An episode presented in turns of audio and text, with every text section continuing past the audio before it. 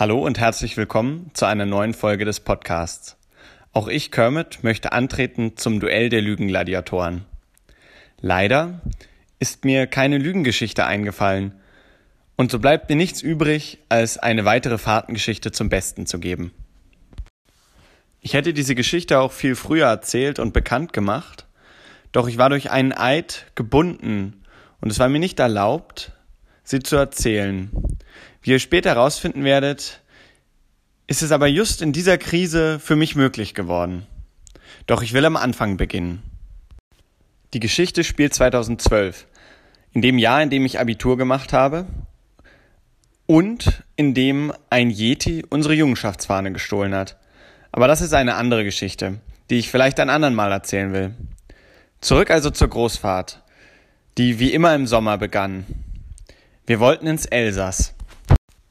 Nach einigen Jahren, in denen ich immer nur mit meiner eigenen Horte auf Fahrt war, sollte es nun eine Jungenschaftsgroßfahrt werden, und so waren neben den gut bekannten Gesichtern Taddel, Hobbit, Bölk, Rai und Udo auch Rolex, Baba, Louis, Ranta, Taft und Hunger dabei, und ihr könnt jeden Einzelnen aus dieser Fahrtengruppe fragen nach den Details der Geschichte. Und sie werden euch die Details wahrheitsgemäß berichten können. Unser Ziel war das schöne Elsass. Im Übrigen auch Ziel der allerersten Hortengroßfahrt der Horte Iwein, zu der mir meine Mutter leider verbot mitzukommen, und so war es dann für immer ein gewisser Sehnsuchtsort, so nahmen wir also den Regionalzug und nach nur 16 Stunden befanden wir uns in Colmar, von wo wir dann in die Vogesen wanderten, über den Petit Ballon zum Grand Ballon und schließlich durch die Col de la Schlucht. Die gewählte Runde war doch recht lang und so mussten wir an einem der letzten Fahrtentage ganz schön beißen. Viele, viele Kilometer und viele Höhenmeter hatten wir vor uns und nach einer kurzen Mittagspause liefen wir noch viele Stunden weiter, um dann vielleicht gegen 16.30, 17 Uhr im Tal anzukommen. Und zu unserer großen Überraschung trafen wir andere Pfadfinder. Auch mit Kluft und Tuch und es waren Deutsche. Und zwar vom VCP Hessen. Und die Jungen, die wir da am Fluss getroffen hatten, luden uns ein, teilzunehmen an ihrem Lager und unser Nachtlager an ihrem Bundeslager Platz aufzuschlagen. Denn das Bundeslager des VCP Hessen ist traditionell zwei Wochen lang und zwar im Sommer. Wir nahmen das Angebot natürlich freudig ein, doch waren wir überrascht, wie groß das Bundeslager war. Sicherlich so groß wie unser Bundeslager, obwohl es ja nur der VCP Hessen war. Und viele Schwarzzelte. Zwar nicht alle perfekt aufgebaut, aber immerhin. Für uns war es völlig selbstverständlich, dass wir uns auf diesem Lager bewegen konnten und uns etwas breit machten in unserer Govern-eigenen Art, aber wir wurden dann tatsächlich noch offiziell willkommen gehießen. Und zwar vom Bundesvogt des VCP Hessen, der witzigerweise eine ungemein große Ähnlichkeit mit unserem damaligen Bundesvogt Veilchen hatte. Er erklärte uns feierlich, dieses Lager sei offen für alle Pfadfinder und bot uns sogar an, in einer ihrer Planungsjurten zu schlafen. Wir nahmen das Angebot natürlich gerne an und ich schwatzte noch ein wenig mit ihm an der Seite. So erzählte er mir zum Beispiel, dass das Ziel eines der Hike-Routen just der Ort gewesen sei, an dem wir Mittag gegessen hatten. Eine ganz schöne Strecke. Und wie wir uns so unterhielten, wurde mir doch klar, dass es sich hier nicht nur um eine Person mit sehr großer Ähnlichkeit zu Veilchen handelte, sondern um Veilchen selber. Ich kannte ihn besser als die anderen der Fahrtengruppe, da ich schon auf einigen Bundestings gewesen war und so Kontakt zu ihm hatte. Auch wenn mich das sehr wunderte und ich mir lange nicht sehr sicher war mit dieser Überzeugung beschloss ich ihn nicht darauf anzusprechen, denn wer mich kennt, weiß, dass ich ein sehr zurückhaltender Mensch bin und mich grundsätzlich nicht einmische in die Angelegenheiten von anderen Leuten. So beschloss ich, die Sache auf sich beruhen zu lassen und stattdessen mit Taddel und anderen bei einer der VCP-Singerunden teilzunehmen. Wir hatten eine gute Zeit, denn das Liedgut überschnitt sich sehr mit unserem. Doch während wir gerade das Lied Leise weht der Wind sungen, zog um uns herum ein heftiger Sturm auf. Und die Singerunde wurde abgebrochen und alle stürmten aus ihren Zelten. Ihr müsst euch vorstellen, dass nach zwei Wochen, die dieses Bundeslager schon fast dauerte, sämtliche Koten in erbärmlichen Zustand waren. Sie hingen durch vom ständigen Rein- und Rauslaufen und mit den Jurten sah es nicht besser aus. Deshalb brach eine Art Chaos aus, ja. Überall liefen die Kinder herum, versuchten die Heringe einzuklopfen, überforderte Hortenführer brüllten durcheinander Kommandos und Taddel und ich liefen über dieses Lager wie Zuschauer eines seltsam anmutenden Films. Dann wurde der Sturm jedoch so heftig, dass er auch mich aus der Ruhe brachte. Wir mussten sehen, dass die von uns geliehene Jurte nicht zusammenkrachte, wie das Planungszelt neben uns. Und so waren wir daran beschäftigt, sich uns auf die einzelnen Jurtenstangen, Seitenstangen zu verteilen, auf dass unser Zelt nicht einstürze. Und ich interpretierte es als Zeichen. Ich konnte diesen Umstand nicht wortlos hinnehmen, dass der Bundesvogt des DPB auch Bundesvogt beim VCP war. Ich beschloss für mich selbst, am nächsten Morgen das Vier-Augen-Gespräch zu suchen.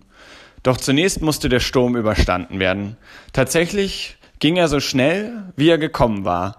Und alle Älteren des VCP und auch unsere Fahrtengruppe sammelte sich in der Lagerpinte. Dass einige Teilnehmer unserer Fahrtengruppe für die Lagerpinte eigentlich noch zu jung gewesen wären, ignorierten wir geflissentlich und sammelten uns mit Getränken in einer der Seitenjurten. Bölk beschloss, ein Feuer zu machen. Natürlich gab es schon ein Feuer in der Jurte, doch nicht so, dass es seinen Ansprüchen genügt hätte. Er stapelte Holz und Holz und Holz. Schön säuberlich gehacktes, so dass es bald einen Meter erreichen sollte. Die Flammen darüber schlugen natürlich auf das Dreifache, so dass sie ganz ordentlich an den Hanfseilen züngelten, die unser Zelt trugen.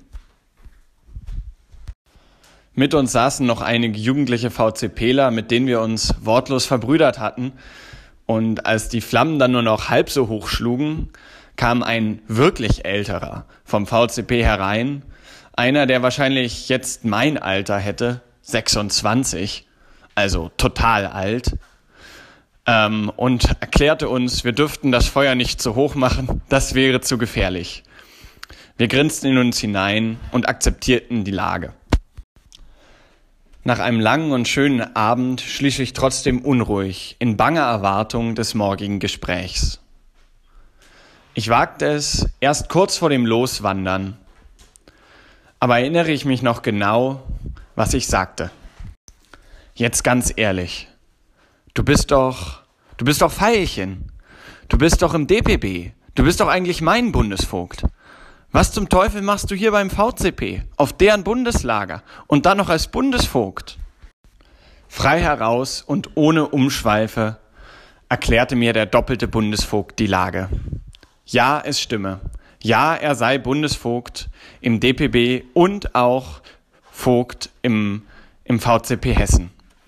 Er könne es aber gut erklären, denn der VCP Hessen befand sich in einer bedrückenden Lage und wäre ohne Führer wohl zerbrochen. Und so kam ein Freund auf ihn zu, der dort früher mal aktiv war und bat ihn auszuhelfen. Ursprünglich war es nur für einige Monate geplant als Übergangszeit, aber dann tauchten immer neue wichtige Aufgaben auf. Gleichzeitig musste natürlich auch im DPB einiges gemacht werden der ganze Stress mit dem RJB und so weiter. Und so merkte ich, dass Veilchen mit der ganzen Situation genauso unglücklich war wie ich. Wir diskutierten noch eine Weile und kamen zur Übereinkunft, dass man nur einem Herrn wirklich dienen könne.